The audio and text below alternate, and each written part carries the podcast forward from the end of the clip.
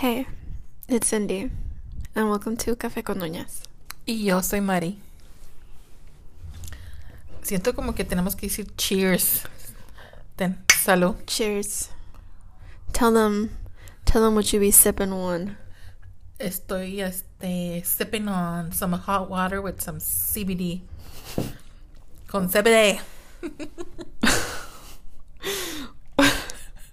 it's hitting you already, huh? if I start laughing, uh, Oh uncontrollable. That is not the only thing she was sipping on, and she's already getting really smiley, and her eyes are getting a lot smaller. Señal de que. Es que mira, Mm. tengo muchas cuñadas. ¿Tienes cuñadas? Sí, tengo cuñadas. Oh. Oh, se te olvida que tengo cuñadas. And so, una de ellas me trajo unos dulcecitos para dormir. Oh, yes. Yes, yes. So, entonces, como hoy día fue un día muy ocupado, desde temprano dije, no, pues si quiero dormir porque anoche no pude dormir. So, Me either. I think I went to bed like 2 or 3, and then I woke up at 6.30. yo me desperté a las 1 and I couldn't go back to sleep like almost till like 5 in the morning. So, duré como cuatro horas perdiendo tiempo en YouTube.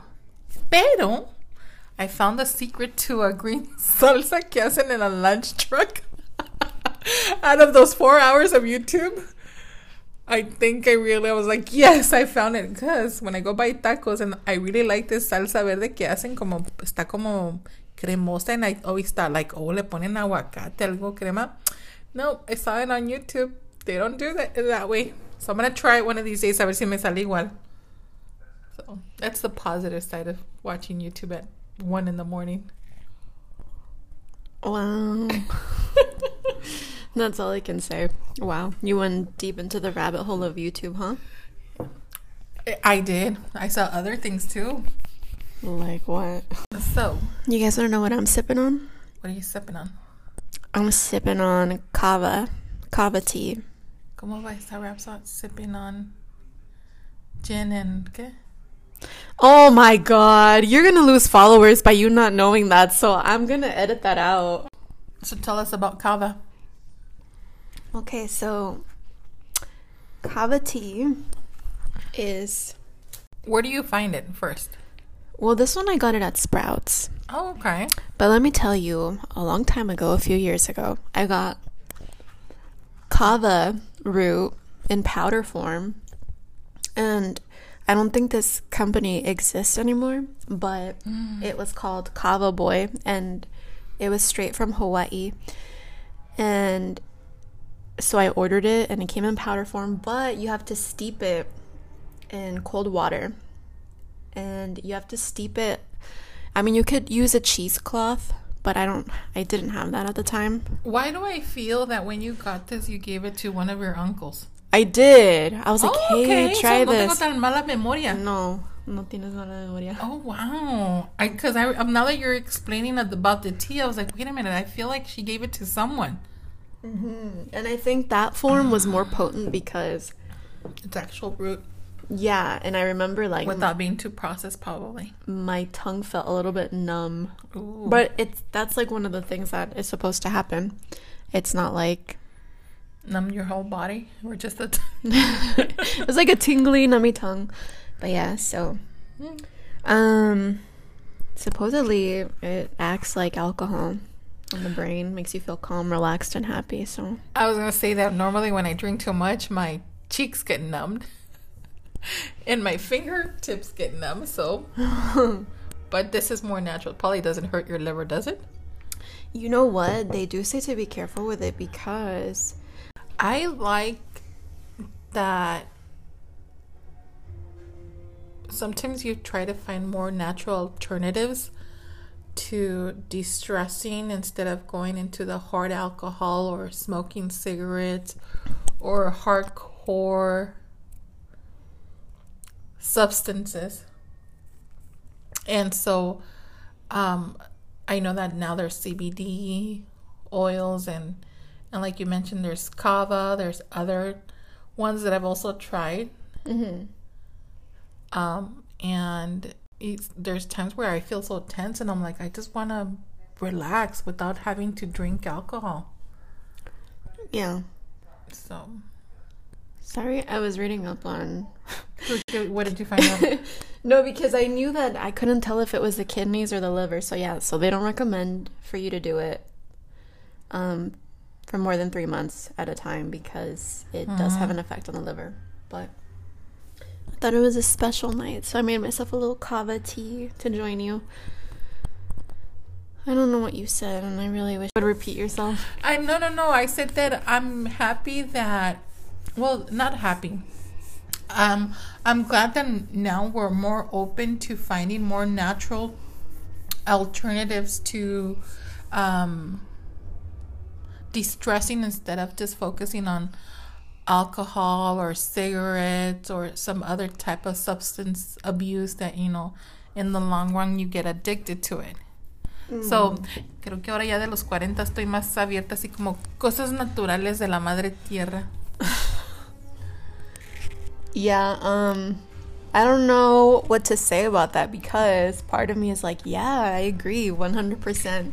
But then the part of me that has been talking to my therapist, she'd be like, there's no substance that will help you cope with anything. Like you should find something alternative like art. Would she say this because she hasn't tried it herself? because I used to be one of those. I mean, for several years, I was someone that just, you know, only social socially I drank alcohol. Mm-hmm. Cigarettes, nunca he sido fanática de fumar cigarro. Pero cuando creo que cuando me empezó la ansiedad, you know, más este más severo, empecé con lo que es CBD oil, que el que no te da lo ¿cómo se dice? The high effect. Y sí, es que no te pones así aquí bien lo, no locochona, porque lo, lo que el, No te pone bien marihuana. Eso mero, sí. So, I started with CBD oil and so eso me ayudaba para el anxiety, para el stress. Y no sé, cuando ya menos me di cuenta estaba probando esas, las ahora las que tienen ahora los dulcecitos esos para dormir y sí, de verdad que te relajan. And I'm like, ¿dónde estaba esto antes? I'm like, a lo mejor no hubiera estado como una crazy hormonal lady if I would have had this earlier. Like, you know, a la vez como que siento que te balancea un poquito las hormonas. What is this? The The edibles. Oh, okay. The edibles, I feel sometimes like, oh, I'm, I, I don't feel as tight as in my attitude. Why are you laughing? I don't know.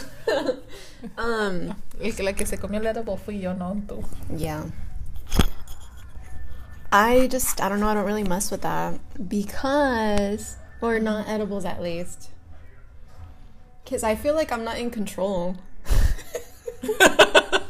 I feel like um I don't know how bad it's going to hit me. I mean from the times that I've done in the past, that shit has been intense to the point that I'm like, no, I'm I'm good on the edibles. Thank you very much. I know when you when you do have like an experience así donde te de repente te entra el pánico, you're like shit, ya me pegó. Que no pan del cúnico. te quedas como zombie.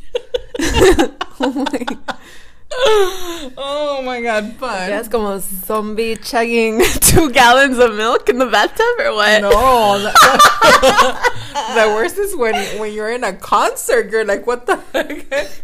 Oh wait a minute. The worst is when you're in a concert and then you call your daughter. And you're like, Cindy, guess what?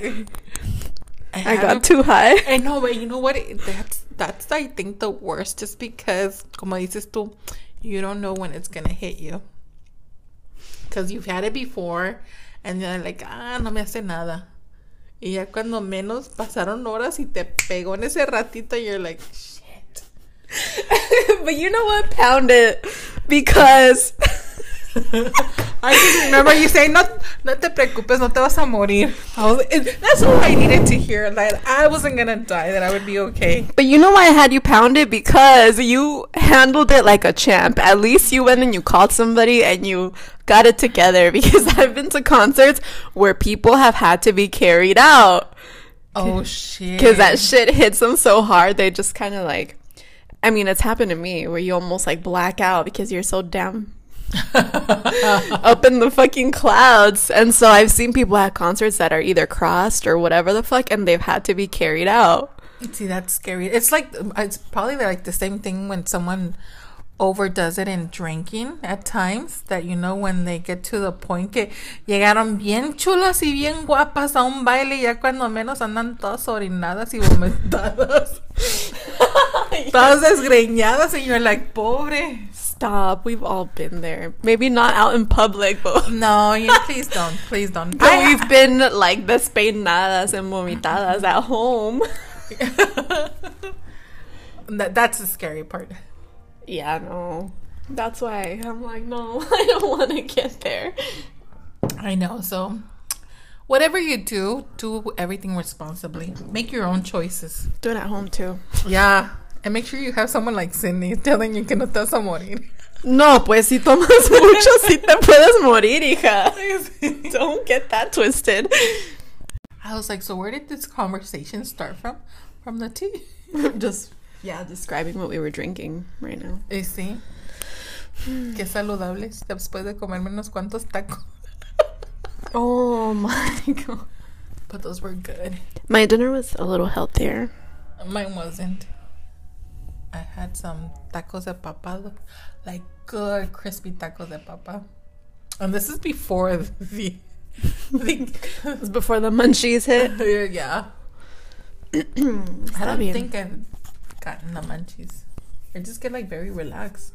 You've never gotten the munchies? Not when. Then have you ever really been high before? Probably not.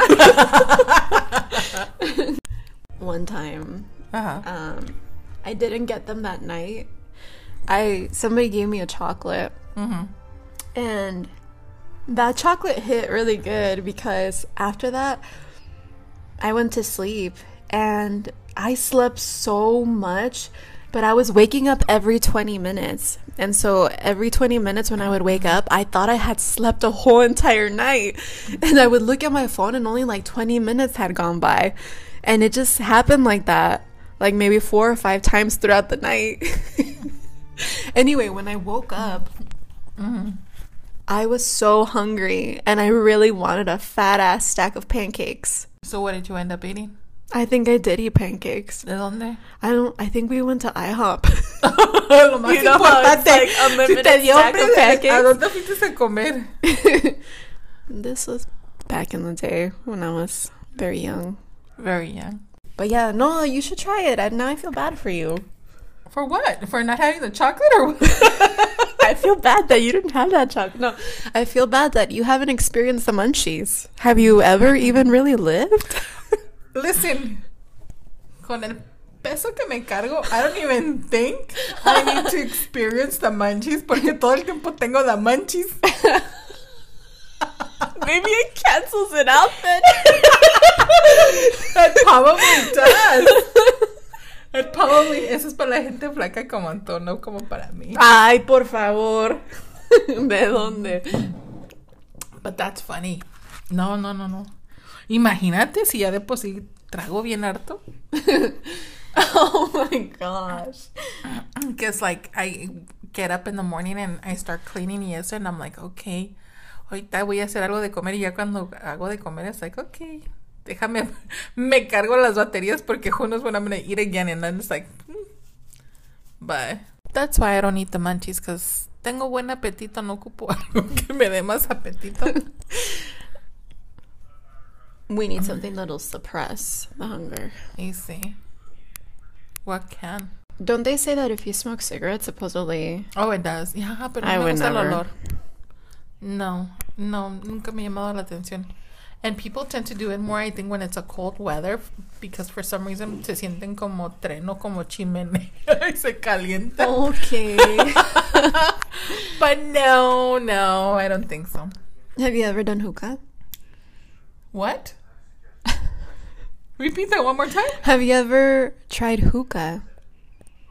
Yes, I have. So uh, you look you look shook right now when I No, asked no, you. no. But first I heard yuca and I was like, what? Yuca? Por eso dije, what? Have you ever been to Yucatan?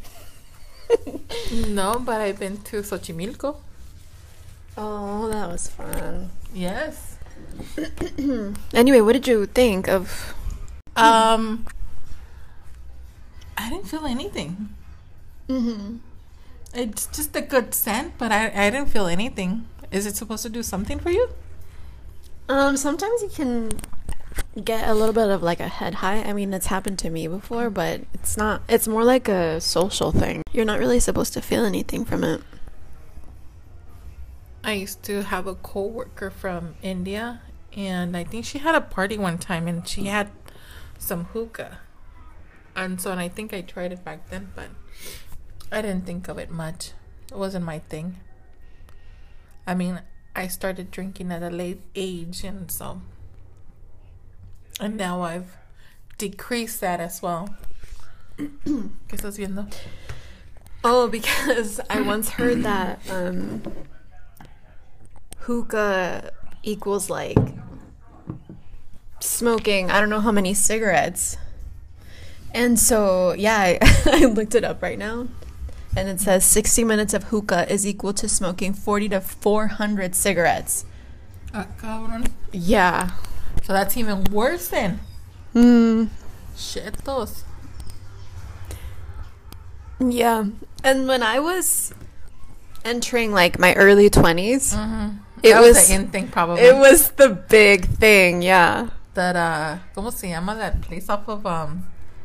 Oh, Rose Hookah Lounge? Yeah, the Rose Hookah Lounge. I was like, is it still there? I don't know. But it seemed like it. That's all the youngins, like in their twenties, or you know, as soon as you hit that adult age, was the only place that you can go and mingle or socialize and feel yourself like a more an adult without the drinking alcohol yet.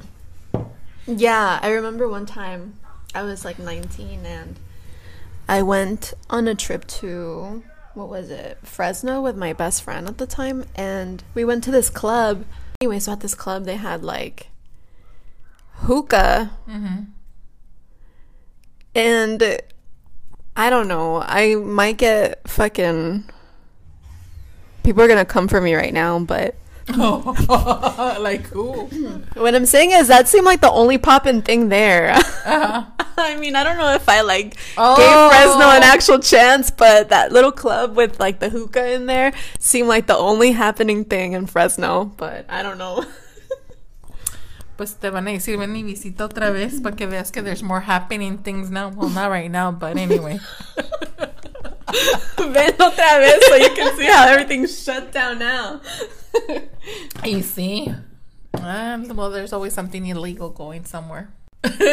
La sonrisa que quiere decir. because when this is off, I'll tell you what what kind of stuff is going down. Oh, you know? I know, but I don't go.